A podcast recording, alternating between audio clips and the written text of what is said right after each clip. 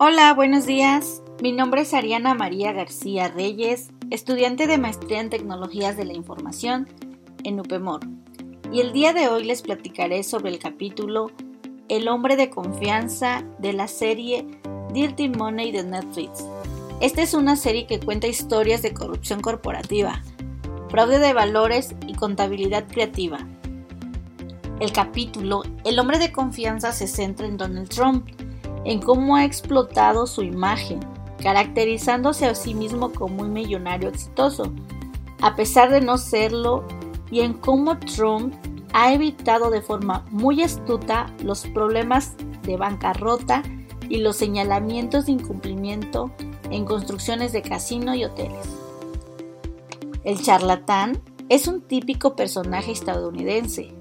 Es el vendedor de aceites que visita un pueblo y convence a sus habitantes para que le compren la poción mágica.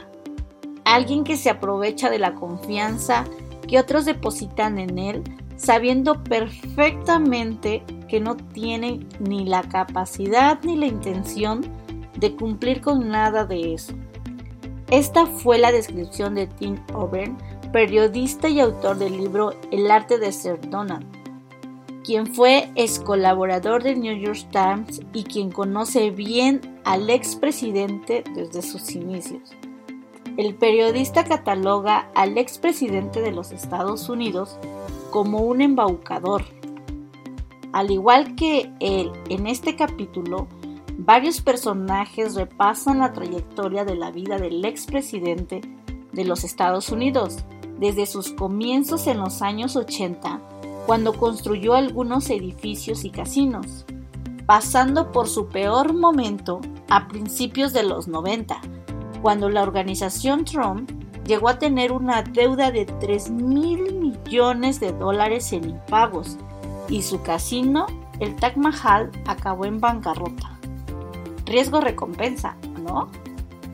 Trump, antes de llegar a ser presidente de los Estados Unidos, estuvo en bancarrota en más de cinco ocasiones, declarándose siempre en bancarrota para evitar a los bancos. Sin embargo, él ha sufrido de un exceso de compras compulsivas, aunque él hacía referencia a que sí, tenía deudas, pero poseía cosas extraordinarias como aerolíneas equipos de fútbol, casinos, entre otros bienes que le permitían atender estas deudas.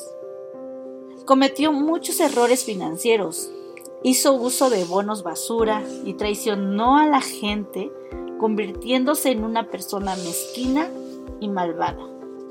Al llegar a la presidencia, la gente se sorprendió. Parecía un capítulo de Los Simpsons. Esperaban que esto fuera un show, como los realities en los que participaba. Pero era cierto, Donald Trump ahora era presidente de los Estados Unidos, que para el exfuncionario era una monetización total de la presidencia. ¿Creen que esto suena a política de nuestro país? Se necesita dinero para tomar dinero. Frase descriptiva para esta serie. Gracias por escucharme. Hasta pronto.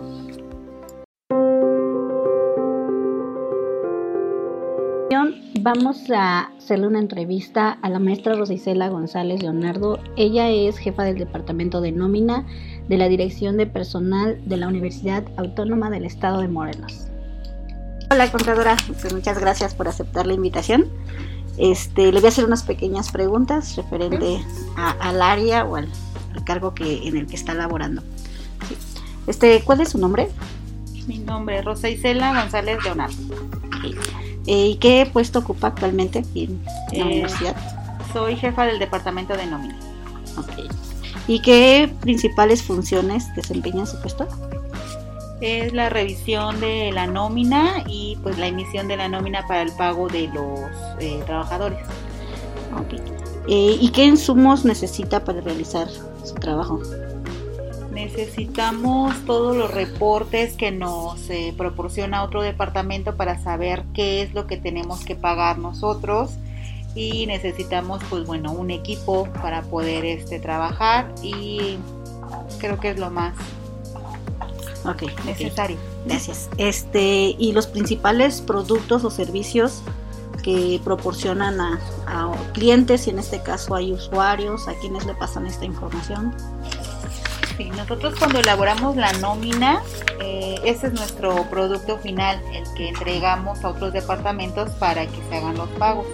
Y pues nuestros clientes son los trabajadores que están en la institución Ah, se les proporciona su recibo o su CFDI en este, en este caso actualmente. Y ustedes emiten los CFDIs y, se los envían a todos los empleados. A todos los empleados, así es. Ah, ok.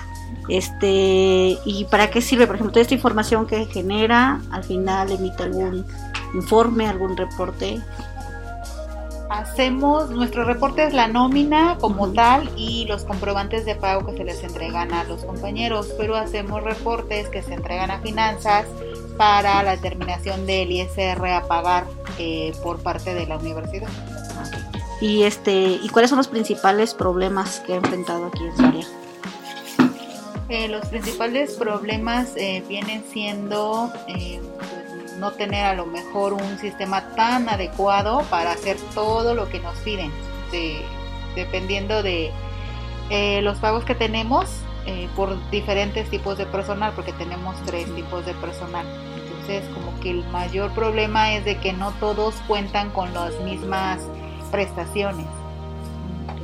¿Qué, qué tipos de personal tenemos el personal docente, el personal administrativo que se divide en sindicalizado y no sindicalizado. Y también tenemos personal jubilado. Y ya dentro de su área, ¿con qué otras áreas tiene mayor este acercamiento o actividad? Con el área contable y con el área eh, financiera, la de tesorería. Este, y utiliza nuevas tecnologías en, en el uso de herramientas que ayuden a su trabajo? Estamos intentando pues hacer uso de toda esa parte, como son ahora lo de los FDIs, que los entregamos físicos, ahora se manda pues a los correos de los trabajadores. Y mm, pues básicamente creo que es como que lo que más hemos usado. Y dentro de aquí de su área, eh, algún momento se han topado con algún fraude? Dentro del área de nómina, no. En otras áreas no, no tengo conocimiento. Bueno, pues este sería todo, contadora. Muchas gracias por aceptar la invitación. No, pues de qué, gracias.